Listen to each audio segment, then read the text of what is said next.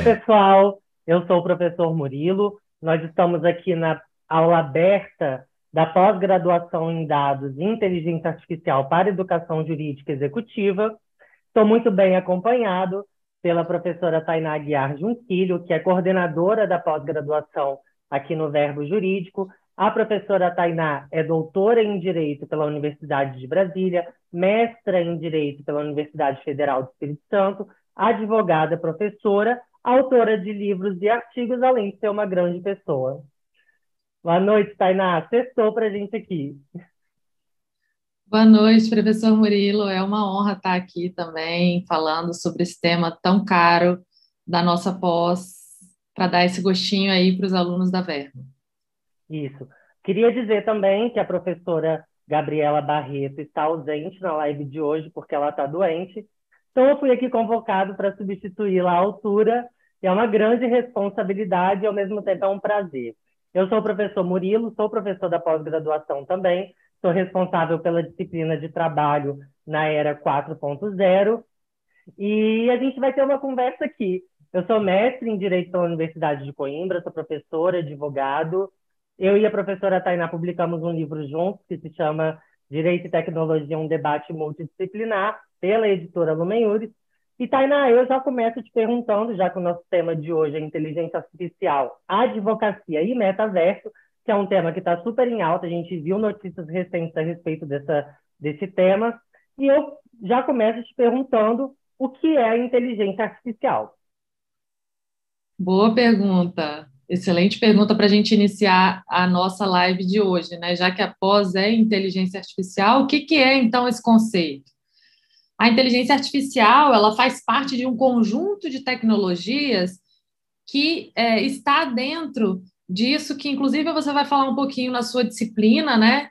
É, na verdade, você vai falar um pouquinho hoje, mas vai falar bastante na sua disciplina, é, na pós, que é esse conjunto de tecnologias da quarta revolução, da chamada quarta revolução industrial, que incluem inteligência artificial, inclui realidade é, virtual, inclui é, impressão 3D, inclui diversas, um conjunto de tecnologias, né? Cada revolução industrial geralmente é ligada a um tipo de tecnologia. E a quarta, ela é um conjunto de tecnologias da qual a inteligência artificial faz parte como uma das principais, né? Agora, a gente que é do direito está acostumada a, a é, ouvi esse termo muito, bastante, etc., mas é, vem, ele vem da engenharia, então a gente sempre acha, não, é, esse é um termo que é, deve ser muito preciso, né? Porque a engenharia, na engenharia, 2 mais 2 é igual a 4, ponto, acabou. Não tem esse monte de corrente que a gente fica estudando no direito. E, a, e é um lendo engano, né? A, a inteligência artificial é um termo genérico que às vezes é até bastante criticado, e nós vamos falar um pouquinho disso é, ainda na noite de hoje, porque tem um certo, né, é, uma certa fake news aí dentro desse nome, né, que, que liga a ficção científica, né, de, de realmente de uma inteligência artificialmente construída. Então esse termo ele é polêmico, ele não é, é tão assim fácil de ser dissecado, mesmo dentro da engenharia, que é um âmbito que geralmente a gente está acostumado com termos mais precisos, mas atualmente tem sido usado aí para é, para designar um conjunto de tecnologias que incluem é, outros tipos né, de nomes que a gente está acostumado também a viver e a ouvir nessa era da Revolução 4.0, que é o processamento de linguagem natural, é, o aprendizado de máquina, o machine learning, é, computação cognitiva, a, as redes neurais, enfim. Então, basicamente, a inteligência artificial ela pode ser definida como um campo grande de estudo que vai procurar explicar e emular ou repetir ou reproduzir o comportamento inteligente, mas em termos de processos computacionais. Então, sempre que a gente é, é, pretende entender a inteligência artificialmente construída, a gente também acaba estudando um pouco sobre si mesmo, né? porque esse é um campo que é, abrange várias tecnologias que pretendem construir e compreender essas entidades inteligentes em termos de processos computacionais. Então, é mais ou menos é, por aí né, que, a gente, que a gente caminha. Mas dentro da pós, a gente vai é, estudar tipo por tipo de metodologia que pode ser aplicado, né? O que, que é machine learning, o que, que é aprendizado de máquina, o que, que é aprendizagem profunda, o que, que é processamento de linguagem natural, e especialmente quais dessas técnicas são melhores de serem utilizadas dentro do direito, para os padrões de linguagem do direito. Tainá, e qual que é a relação da inteligência artificial com o metaverso? São dois temas com conceitos que muitas, muitas pessoas não conhecem. E qual é a relação entre eles na atual conjuntura? Legal. É, é, pois é, essa, esse, essa live de hoje, né, que a gente está fazendo, tem essa, passa por esses três âmbitos, né? É, inteligência artificial, metaverso e advocacia. O metaverso, assim como a inteligência artificial, é, ela tá, ele está vivendo o seu hype, né, ou o boom, enfim, desde que o, o nosso querido ou odiado, né, amado ou odiado Mark Zuckerberg, é, né, o, o, CEO do Facebook, anunciou que mudaria, né, o, o nome do Facebook para Meta, justamente para focar é, no desenvolvimento desse novo ambiente virtual. Então, desde que o Mark Zuckerberg há sete, mais ou menos sete meses atrás, no ano passado ainda, é, anunciou que mudaria o nome do Facebook para Meta, é, esse termo ele virou hype, né? Todo mundo quer estar no metaverso. E o metaverso, por ser uma realidade virtual, também faz, está inserido nesse conjunto de tecnologias da quarta revolução industrial. Tá bom, Tainá, mas o que, que é então esse metaverso? Né? É, é uma rede de mundos virtuais então, que tendem, né? Então, é uma rede de mundos virtuais, vários mundos virtuais que vão tentar replicar a realidade, realizando ali uma conexão social virtual, mas que tenta reproduzir a realidade o máximo possível no mundo virtual. Então, o Mark Zuckerberg, ele vê, ele pegou mesmo o termo que veio, né, que surgiu é, lá da ficção científica mesmo, esse termo metaverso, ele vem de uma ficção científica chamada é, Snow Crash, é, de um livro chamado Snow Crash, é, e aí, que, que, em que o autor desse livro ele juntou as palavras meta, né, que é transcendente, mais abrangente, e universo, então ficou metaverso, e ele trouxe isso para esse termo que já existia né, na ficção científica é, para é, o meta, né, para isso que ele chama, né, que ele quer transformar a empresa dele em meta, investindo mesmo, indicando que ele quer investir nessas tecnologias de realidade virtual aumentada. Então, existem várias, várias empresas depois desse anúncio, e já existiam, né, o Pokémon GO é um exemplo de jogo que já trabalha com essa, já trabalhava antes mesmo desse anúncio do Facebook com a realidade aumentada, com essa interação entre mundo real e virtual, para dar a experiência daquele que está utilizando o mundo virtual mais próximo possível da realidade, né? E aí, desde que tudo isso está conectado, né, dentro dessa quarta revolução industrial, porque a partir dessa, principalmente a partir desse anúncio feito pelo Mark Zuckerberg, é, isso virou uma hype realmente. Então, muitas pessoas estão investindo. Hoje existem escritórios jurídicos, inclusive no Brasil, que já estão no metaverso. A Associação Brasileira de Lotex e Legaltex já está no metaverso. É, audiências públicas, audiências, é, perdão, não públicas, mas audiências mesmo. Alguns tribunais já têm feito audiências dentro do metaverso. Então, tem havido um, e não só, né, não só o mundo jurídico, mas também outros mundos estão investindo bastante no metaverso, estão junto com o Mark Zuckerberg apostando que isso realmente, né, pode dar aí é, bastante, pode, precisa ser desenvolvido, enfim, que é uma tendência mesmo. Então, é, realmente é tudo isso está conectado, né? A inteligência artificial, a realidade virtual, e tem se investido muito nisso. E aí, se você não sabe o que é, é ou não acaba não tendo essa, essa né, pra, sabendo dessa experiência, você acaba ficando para trás, porque né, é, para ser um profissional, para se tornar um profissional 4.0, você precisa compreender um pouco que seja desse tipo de tecnologia que está sendo desenvolvido hoje. É, então, Exatamente. Era muito do que você disse tem a ver com a próxima pergunta, que é justamente o impacto da inteligência artificial na advocacia. A gente, quando estamos juntos nos eventos é, que a gente organiza ou participa, a gente fala muito que o avanço da tecnologia impactou no nosso dia a dia como pessoa, como cidadão, mas também na nossa atividade, na nossa prática forense. Então, por exemplo, eu que atuo muito na justiça do trabalho, é, eu comecei a trabalhar com processo eletrônico, com audiência por videoconferência. Então, isso impactou também na forma como eu advogo, como eu estruturo meu escritório de advocacia. E agora a gente já fala em inteligência artificial impactando na advocacia. Como que se dá esse contexto? Pois é, né? A gente falou desse, desse, de todo esse conjunto aí, dessas definições, do metaverso, etc. Mas a gente tem aí que isso tudo vai repercutir na advocacia.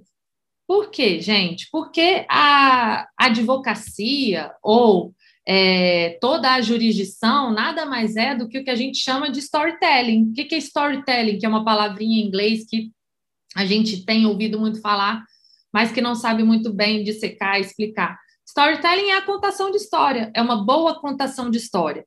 Por isso que a nossa pós, ela chama dados para e inteligência artificial para educação jurídica executiva.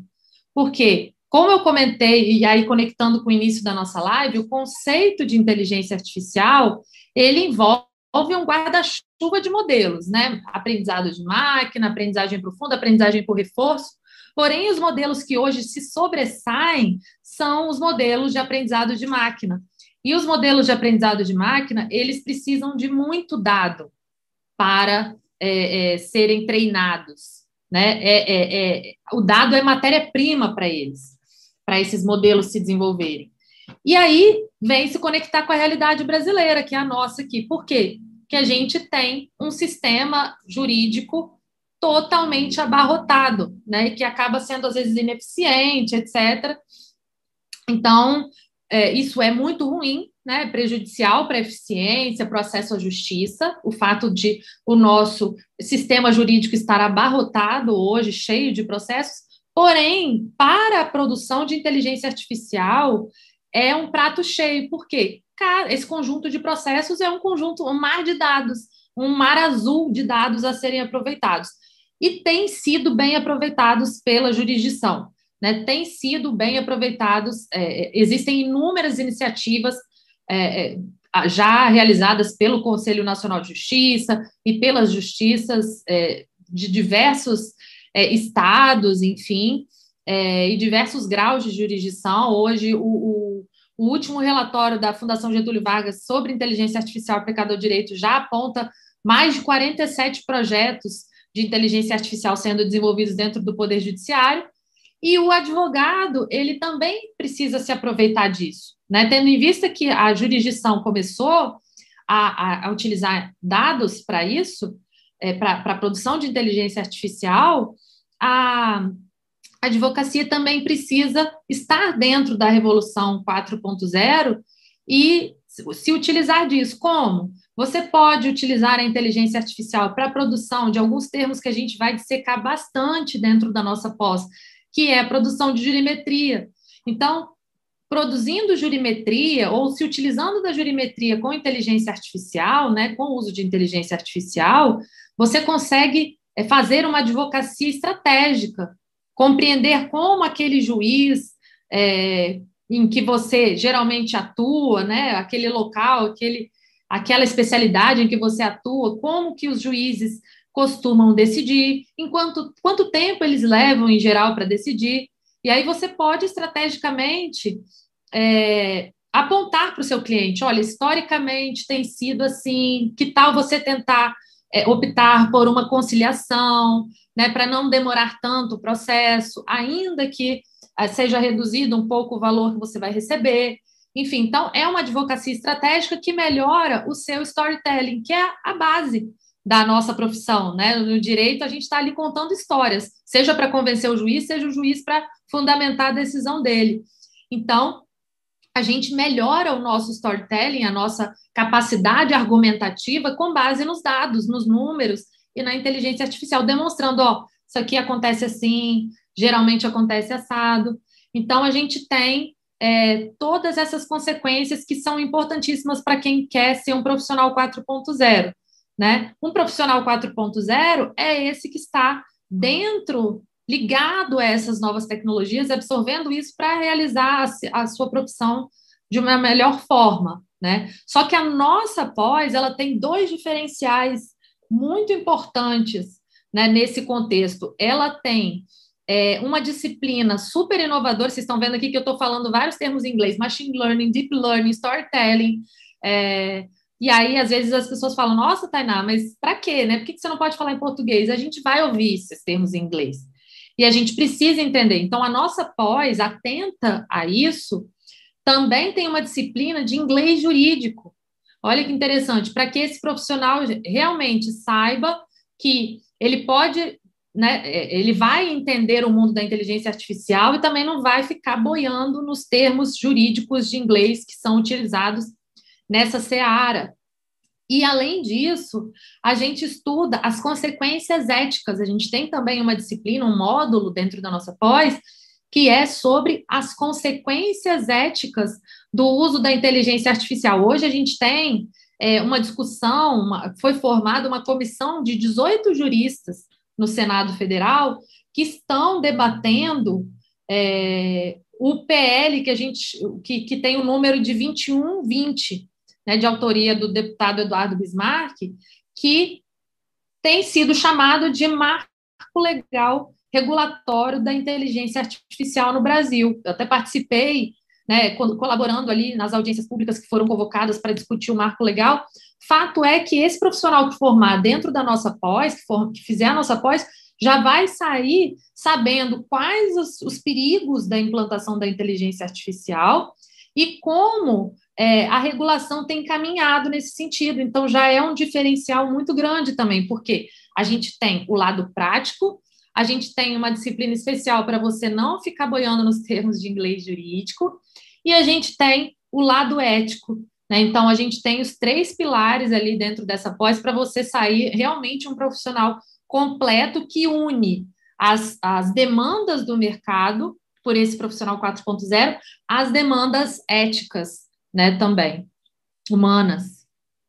É interessante que você tenha falado sobre as questões éticas, justamente porque nós acabamos de receber uma notícia do engenheiro do Google falando sobre uma inteligência artificial consciente. Então, isso foi noticiado é, em todo o mundo, que assustou todos nós e demonstra a magnitude, a grandiosidade quando se fala em inteligência artificial. E ali a gente está falando dos chatbots, e, e ele escreveu e narrou que teve conversas típicas como um ser humano, como se fosse um ser humano, inclusive é, segundo ele, a própria inteligência artificial contratou o seu advogado, e aí isso deu um bafafá a nível global. E eu te pergunto: existe uma inteligência artificial consciente e a gente vai caminhar para isso ou não? Então, é, essa pergunta excelente, até na, na, antes da live eu fiz a propaganda falando né, que eu responderia essa pergunta, porque ela está na ordem do dia e são coisas que a gente vai saber de qual é salteado responder uma pergunta como essa quando a gente fizer a nossa pós. É, por quê? Uh, tudo começou quando uma da, um, um engenheiro da Google afirmou que uma, um dos modelos, né, chamado Lambda, é, que utiliza processamento de linguagem natural, que é um dos modelos de produção de inteligência artificial, como eu comentei aqui, é, para interação realmente com o ser humano, para é, é, né, entender a linguagem humana, de fato, processar a linguagem natural do ser humano, ele, esse engenheiro ele é, denunciou que a, a IA, essa IA, essa IA chamada Lambda do Google, é, era tinha consciência, né? Tinha adquirido consciência, porque ele começou a conversar ali com aquela inteligência artificial e começou a ver um grau de assertividade muito grande, né? E aí percebeu, não, eu tenho certeza que isso aqui adquiriu consciência. É, e aí eu até comentei, né? Ontem foi aniversário de um dos é, de uma das pessoas mais importantes para a computação, é, se não a mais, que é o Alan Turing. Né? Inclusive, recomendo aqui, gente, é, para quem for fazer após é, e gosta, né? Quem faz após com certeza gosta, está ligado nesses temas. Se não assistiu ainda, assista o filme O Jogo da Imitação, sobre a vida de Alan Turing. E esse profissional, né, ele, ele é considerado o pai da, da computação, como vocês podem assistir no filme, quem já viu sabe, né? Mas ele também propôs, embora ele não seja o pai da inteligência artificial, ele também propôs algo chamado teste de Turing, que é algo que a gente também vai aprender, vai ler o artigo, que é base, inclusive, de uma das nossas aulas na pós. É, ele propôs o teste de Turing, por isso, inclusive, que o filme chama o jogo da imitação. Vejam só, é, o, o, o, Turing falou: a gente vai ter uma inteligência artificial e a gente vai saber reconhecer o que, é uma inteligência artificial quando essa inteligência artificial passar no que ficou chamado de teste de Turing. O que, que é isso? Você conversando em diálogo com a máquina, é, não conseguir, enquanto ser humano, diferenciar o que, que é uma inteligência artificial, o que, que é um ser humano. Então, o que, o que eu costumo dizer em relação a esse caso é que esse engenheiro do Google ele a, a, acabou caindo no teste de Turing, né? A inteligência artificial do Lambda passou no teste de Turing, ou seja, conseguiu convencer o engenheiro de que ela é realmente, já, de que ela tem uma consciência. Mas, né, de, é, tecnicamente falando, então, é, a gente tem esse, toda essa questão relacionada, inclusive ao teste de Turing, que a gente vai estudar um pouco melhor na pós, desenvolver, etc., inclusive a ler é, esse artigo, que é, assim, precursor, e até hoje é estudado, é, mas a gente, tecnicamente, precisa saber que existem né, o que a gente chama de IA geral. Que, que seria uma IA geral? A IA geral é a IA da, da ficção científica, a IA que a inteligência artificial que realmente vai criar, reproduzir uh, o, o, ser humano completamente, né? Dar consciência, dar vida à inteligência artificial. É, é chamado de inteligência artificial geral. A gente tecnicamente está distante ainda da inteligência artificial geral, de uma inteligência artificial, portanto, consciente, de uma inteligência artificial que tenha sentimentos, né? E por isso que uma das consequências éticas que a gente vai trabalhar na pós é também é, a responsabilidade civil de carros autônomos ou de armas autônomas, né? Quando você tiver um, um carro autônomo caminhando por aí, é, o que a gente não está, aí sim a gente não está distante, né, de, dessa realidade. Quando ele bater uma pessoa, de quem vai ser a responsabilidade? É de quem produziu essa inteligência artificial? É de quem comprou o carro? Vamos ter, obrigar todos a, a todas as montadoras a terem uma seguradora e elas é que vão é, é, assumir esse risco, né? Então, existem várias hipóteses e consequências, e aí sim, a gente precisa discutir isso eticamente.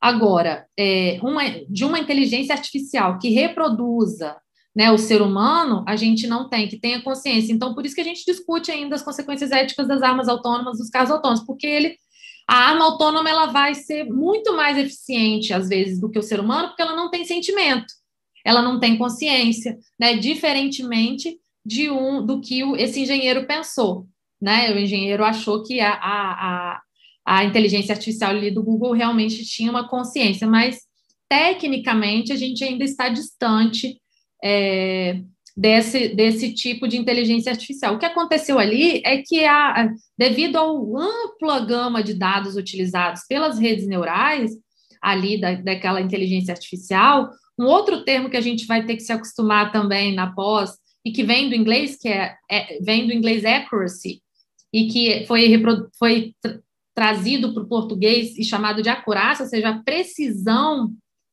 daquela, é, é, daquela inteligência artificial, o nível de assertividade e de semelhança com a linguagem humana é muito alto. Então, ele, ele realmente tem um nível de assertividade muito grande e aí ele engana mesmo, né? Mas a gente ainda está, a gente ainda pode respirar, ficar tranquilo e fazer após é, é, para saber, precisamos fazer após para estarmos à altura do mercado, porque ainda não seremos substituídos, mas precisamos entender para onde o barco vai, até para a gente também não, não cair nessas armadilhas que até um engenheiro do Google cai, né? Então, a gente também saber que a gente está interagindo ali com uma máquina, enfim, saber que a máquina tem vieses e etc. Então, é isso, né? É, e, e é interessante, assim, porque uh, um dos aspectos comentados pelo engenheiro foi que essa inteligência artificial tinha demandas típicas de um, de um trabalhador. Então, daqui a pouco a gente vai questionar os direitos da própria inteligência artificial. E já pegando um gancho que, é, quando se fala em inteligência artificial e tecnologia, a gente fala diretamente. Está dando, ah, tá, tá dando algum barulho aí? Tá? Não? Não, aqui é, não. Tá. É, quando a gente fala em inteligência artificial, tecnologia, a gente está falando propriamente em um impacto direto nas relações de trabalho, nas relações de emprego, nas relações de trabalho. Não é à toa que hoje, no direito do trabalho, a gente discute muito a uberização do trabalho, porque surgiram novas formas de trabalho com o advento das novas tecnologias e também da Revolução 4.0. Então, quando a gente também fala em Revolução 4.0, a gente está falando de um contexto que nós não conseguimos diferenciar as dimensões física, biológica e digital, porque nós vivemos em uma sociedade considerada uma sociedade de informação, uma sociedade de dados que avança de maneira exponencial no campo tecnológico. Então, o direito ele precisa dar respostas efetivas para essas demandas da sociedade. E aí entra a questão da inteligência artificial, que, como você disse, engloba questões não só éticas, mas também processuais. Tainá sabe, tanto quanto eu, que nós já discutimos, que a Justiça do Trabalho, os tribunais regionais do trabalho, vem debatendo a questão da jurimetria, o uso dessa jurimetria, quais os limites do uso dela. Porque nós temos casos de utilização da jurimetria para evitar uma falta de julgamento e ser celebrado um acordo. Então, até que ponto pode ser considerado uma fraude processual? Né? Até que ponto pode ser um controle de jurisprudência? Trabalhistas. Nós vamos debater tudo isso na pós, a questão da jurimetria também, que está super em alta no mundo da justiça do trabalho, uberização do trabalho, os dados de geolocalização, eu e a professora Tainá colaboramos juntos com um artigo para o portal Migalhas sobre os dados de geolocalização que têm sido utilizados como prova digital no processo do trabalho, além da advocacia trabalhista ter sido impactada pelo PJE, pela audiência por videoconferência. Então, assim, já faz anos que eu não trabalho mais com papel. A gente tem uma ressignificação do conceito da subordinação, aquela subordinação que passa daquele conceito clássico, hierarquizado entre empregador e empregado, para precisar se adaptar às novas formas de trabalho. LGPD nas relações de trabalho, e a nossa pós também versa sobre dados, e os dados dos trabalhadores também precisam ser protegidos. Então, tudo isso a gente vai trabalhar no nosso módulo do trabalho na era 4.0. São temas importantíssimos, não tem como a gente advogar hoje sem conhecer desses temas, são indispensáveis. Nós temos que conhecer aprofundar e estudar, porque nós precisamos nos preparar para receber todo tipo de cliente no nosso escritório. Isso é o que é o mais interessante dessa pós, porque é uma pós totalmente para a prática e para a preparação da advocacia e para a atividade forense. Tainá, quer fazer mais alguma consideração? Sim, eu queria finalizar aqui a nossa, a nossa live, né? Que o intuito foi deixar esse gostinho aqui com vocês. Primeiro, agradecendo ao professor Murilo é, de estar aqui presente. É, infelizmente, a professora Gabriela, que é coordenadora junto comigo, é, precisou é, ser, né, ela está passando mal, enfim, está ali se cuidando para poder estar aqui com a gente nesse projeto, mas eu também quero agradecer, além do professor Murilo, que aceitou de última hora esse convite, é, a professora Gabriela, é, a toda a equipe da Verbo, e convidá-los, pessoal, é, a fazer dois convites, na verdade. O primeiro é que quem é de São Paulo, na semana que vem, é no dia 28, que é, cai numa quarta-feira, eu vou estar lá na sede da Verbo, na Avenida Paulista, falando sobre inteligência artificial, lançando a nossa pós. Então, quem quiser me conhecer, é, né, dar o, o, abraço, enfim, a gente está há tanto tempo aí com essa pandemia sem se abraçar, é, está, pode, poderá estar lá comigo, né, no dia 28, e convidar a todos, né, que mesmo os que não são de São Paulo, a gente tem 15 vagas presenciais, mas também tem vagas é, à distância. Então, você que é à distância, né, que não está morando em São Paulo, também pode se inscrever para a nossa pós.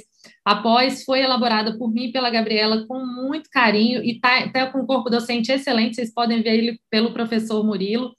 E é sobre um tema é, que realmente todo profissional, a gente ouve muito falar de profissional 4.0, mas às vezes a gente fica meio perdido. Tá, o que, que é ser um profissional 4.0, né? É, e a gente aprende nessa pós. Por quê? que a gente vai compreender sobre esse mundo, esse, vasto mundo dos dados que tem, cada dia tem novidades, né? Nesse mês, a, a, Autoridade Nacional de Proteção de Dados foi transformada pela medida provisória 1124 em autarquia, e a gente vai trabalhar quais são as consequências da, da Autoridade Nacional ter sido transformada em autarquia. A gente vai trabalhar todas essas questões ligadas à proteção de dados e como se utilizar bem esses dados que são matéria-prima para a inteligência artificial, na inteligência artificial de forma ética de, e, e, também aprendendo os conceitos, né? É, inclusive no inglês. Então, eu queria só agradecer, convidá-los a participar tanto do presencial quanto do online, se inscrever na nossa pós, que tá, assim, foi elaborado com muito carinho e que vai formar vocês para esse é, futuro presente que já chegou. É um super convite, Tainá, convidar também para quem quiser conhecer o nosso livro, Direito e Tecnologia, um debate multidisciplinar, que tem tudo a ver com o tema da pós, é, publicado pela editora Lumen Queria dizer também, Tainá, que foi um prazer, fui chamado de última hora, mas é sempre um prazer estar aqui. Gosto Murilo, eu queria só que você, antes de, desculpa te cortar, mas eu queria que você falasse tá. também que você está lançando dois livros super bacanas, e eu queria que você falasse sobre eles também. Ah, obrigado, Tainá.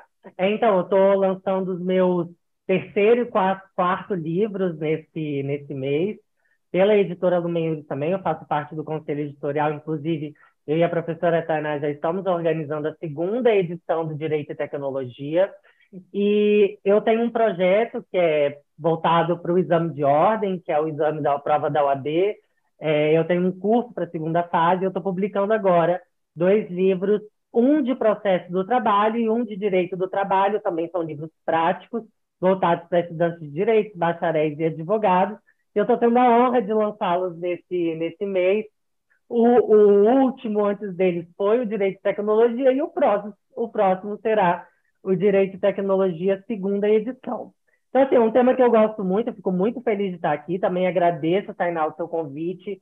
Tainá, além de uma grande profissional, uma super coordenadora é uma grande amiga, a gente está sempre juntos.